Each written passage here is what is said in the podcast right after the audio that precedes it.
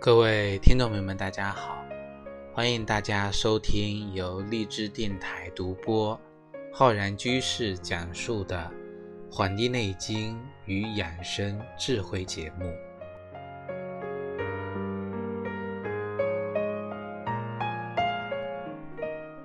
我们日常生活中啊，很多人都会遇到这个喉咙发炎啊、咽喉肿痛的这个情况。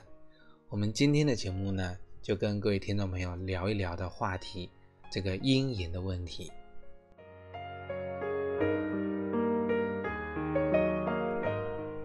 不知道大家很早以前有没有看过一个广告，就是在一个公交车上，然后有一个人呢咳嗽，然后身边的人呢赶紧避开。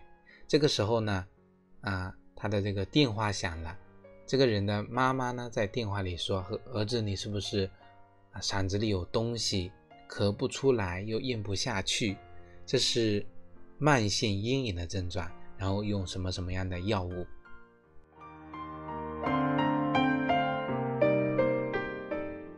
那么这个广告啊，估计很多在听我们节目的听众朋友呢，都有听过啊，就是感觉呢，喉咙里边呢。这个有东西咳不出来，咽不下去。那么可能很多人啊看完这个广告，觉得嗓子里嘛有东西，这种咳不出来、咽不下去呢，就是咽炎。还有的人呢，身上呢就经常备着这个金嗓子喉宝啊、西瓜霜含片啊、牛黄解毒丸，喉咙一旦不舒服呢，就吃这些药。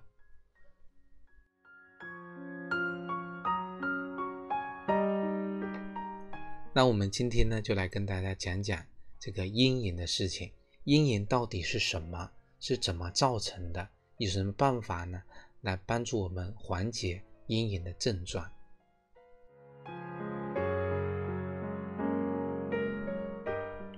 这个我们一听这个名称啊，阴炎，这个炎症，实际上这个名称呢，是一个现代医学的一个病名。西医对它的定义就是阴部的这个非特异性的炎症，那主要表现出来阴部的干燥、灼热、疼痛、吞咽的疼痛明显，阴部呢这个充血、有肿块等这个情况，那么西医把这一系列的症状呢统称为阴炎。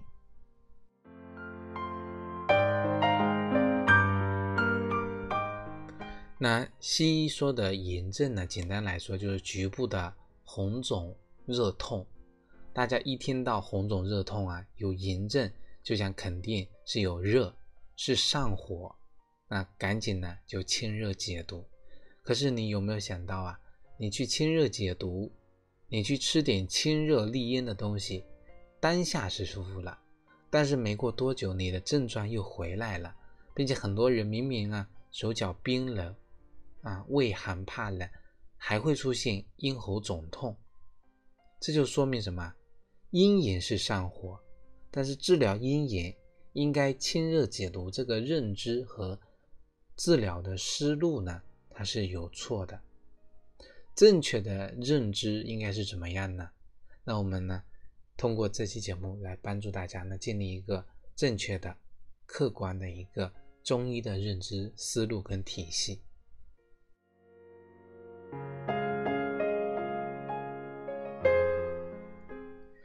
阴影呢，它是一个局部有热，但是这个热呢，它是虚热。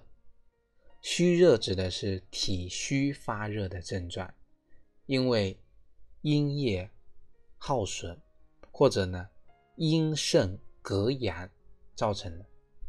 我们正常的情况下，阴阳两者是平衡的。那为什么会出现啊发热的症状呢？要么就是这个阳啊。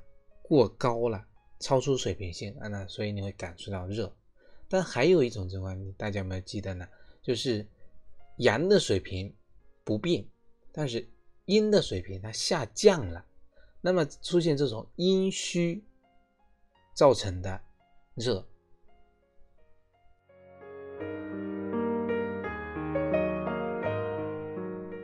所以我们讲啊，大家误以为呢这种阴炎啊是一种实热。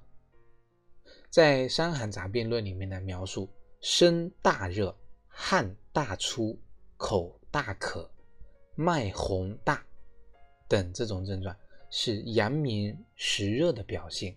但是我们在临床上这个情况非常少啊，身体大热出汗又口渴，脉象呢洪大，这个情况很少见。大家遇到的基本上都是虚热，或者呢被当作实热的虚热。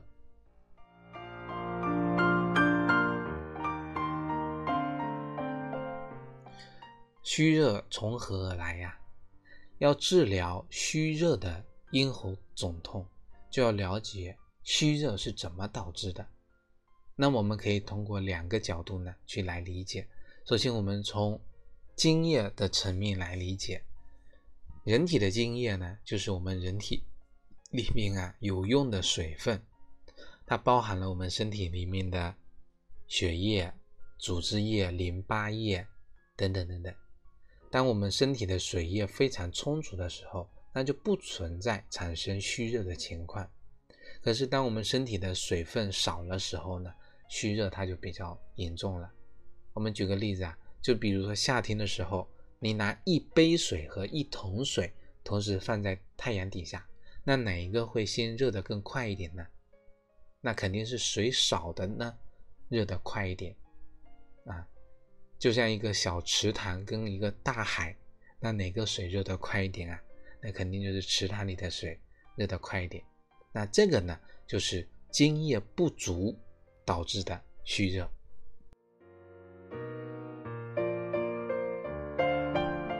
刚才呢是通过人体津液水平来理解这个虚热，我们可以通过寒瘀化热的另外一个角度来理解。什么是寒瘀化热？这个寒，它不仅仅是指温度低。啊，我们中医讲的这个寒啊，它还代表停滞不通，那这个也是寒的特点啊。中医讲寒瘀化热，寒怎么能够瘀而化热呢？啊，大家有没有想过？我来举个例子啊，我们一个房间里面关门关窗久了之后，空气肯定是不流通的，这就是停滞不通。那等你再过一段时间进去的时候，你会觉得怎么样呢？会觉得闷热，实际上也没有加热的东西，但是你就觉得里面很闷啊。这个闷热，这个热它就是虚热，而导致这个虚热的原因是因为空气不流通。那这个时候，如果啊你不用拿这个冰块给它降温，你只需打开窗户啊，打开门，通风透气。那等风一吹，过了一阵子呢，这个闷热的感觉它就顺利的被带走了。这种不流通在身体内呢，我们称为寒。产生热就是因为寒瘀而化热。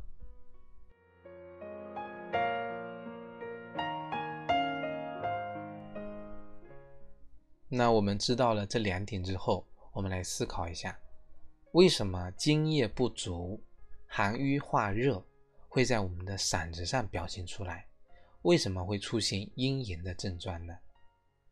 我们中医说，这个热的性质上是炎上，啊，热气球大家都见过，啊，开了火之后呢，往上飘，往上走，整个气球呢就飞起来了。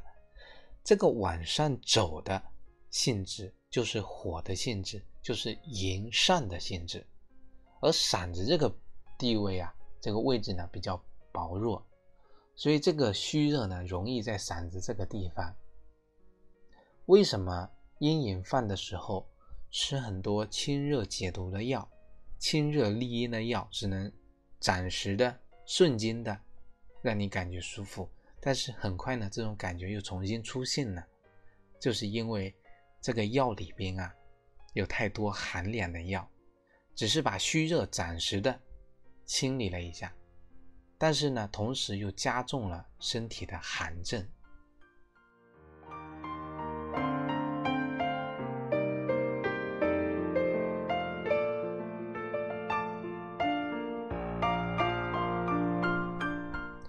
那么其实我们啊可以通过手诊啊诊断呢，可以看出自己是否存在阴炎的这个特征。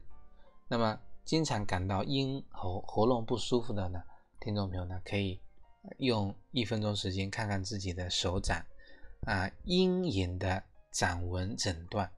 我们看一下自己的这个啊，伸出自己的左手，看我们的这个啊食指跟中指中间的这个指纹中间的这个一个横纹部位。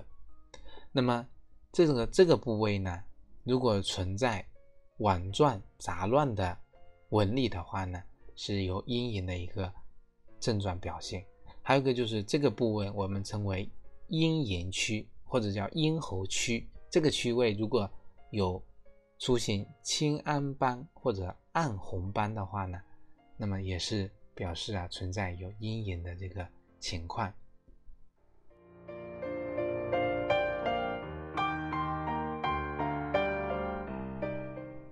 那么我们知道了啊，造成阴影的情况两种情况，一个就是人体的津液水平不足。还有一个呢，就是这个寒瘀化热。那么如何摆脱阴影呢？那其实就从我们刚才在源头思路里开始理解。比如说，我们因为寒瘀化热嘛，那我们就跟寒凉的东西挥手说再见。我们嗓子不舒服了，根本原因在于下寒，所以我们第一步呢，远离寒冷。那么经常啊啊，注意常温的水果呢。具有偏凉的性质，我们在饮食吃水果的时候，一定呢记得热一下、烫一下再吃。另外呢，我们说夏天就要到来了，冰淇淋啊、冷饮啊，就尽量少吃，否则呢会加重我们嗓子的这个负担。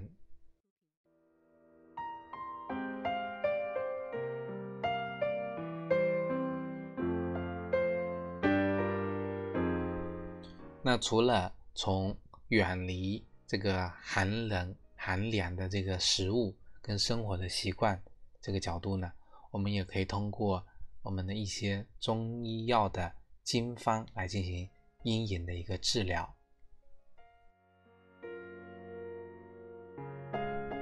在这里呢，要跟各位听众朋友呢介绍几个我们的这个经方。第一个呢，就是半夏散鸡汤。这个方子呢，用到了半夏三十克、桂枝三十克、炙甘草三十克，这三样呢作为一剂，上三味同煮，大火烧开，小火熬煮三十分钟即可。每日呢两到三次，每次呢两百毫升左右。那么这个方子呢是侧重于啊治疗这个嗓子哑的。当然了，我们也可以。啊，用半夏六克，桂枝六克，啊，炙甘草六克，小剂量呢，泡水来喝，效果呢也不错。我们在这个经方中啊，原方中的半夏用的是生半夏，但是我们现在很多市面上啊，生半夏不好买，可以用姜半夏来代替。半夏呢，侧重降，啊，可以把嗓子的虚热呢降下去，同时呢。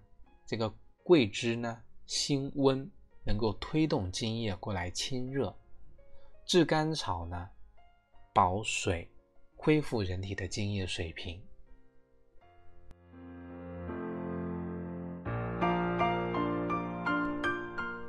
除了这个半夏散鸡汤啊，我们介绍第一个就是半夏厚朴汤。半夏厚朴侧重的呢是治疗嗓子里面啊有异物感。我们刚才所讲的这个喉咙里面啊，咳不出来，咽不下去，感觉有东西在里边。那么半夏厚朴汤呢，原方啊是用到了半夏一升、厚朴三两、茯苓四两、生姜五两、甘苏叶二两。那么这五味呢，用水七升，煮取四升，分服。啊，分温四服，日三夜一服啊，一天呢就是服四次，早上三次，晚上一次。那么我们现在呢，按照一两啊三克的这个剂量的话呢，用到的是半夏九克、厚朴九克、茯苓十二克、生姜十五克啊、树叶六克。在这个方剂当中呢，半夏、生姜是具有这个降咽喉中的虚热的作用的，厚朴跟苏叶呢，能够帮助解除人的气结。同时呢，行气，茯苓呢能够利肺水，所以呢，半夏厚朴汤呢侧重治疗咽喉中有异物感的这个情况。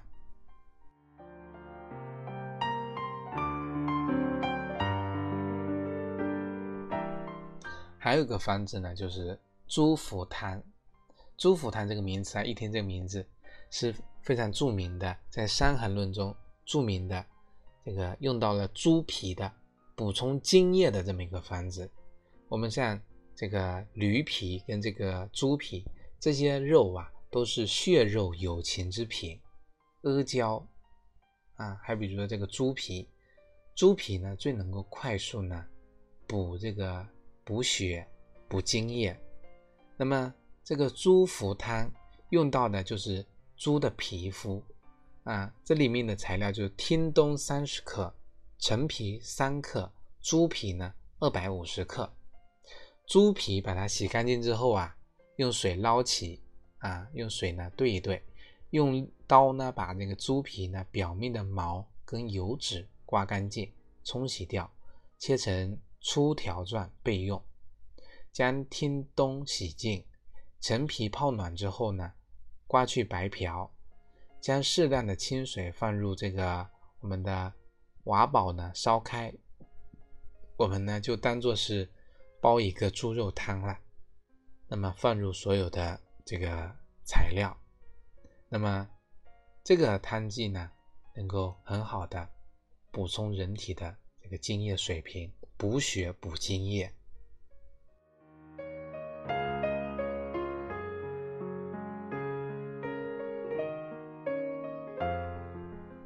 那么我们今天呢，通过对阴影的这个原因的分析啊，帮助大家呢来理解，其实很多阴影的症状呢，并非是清热利咽的，很多的这个热的情况呢，并非是有热，而是呢很多有寒症的造成。所以，我们中医的思考方式呢，很多大家会觉得啊，头痛医脚，脚痛医头，岂不颠倒了吗？其实并非如此。只要你抓住我们中医的根，发现中医的本质，你就知道了其中的原理。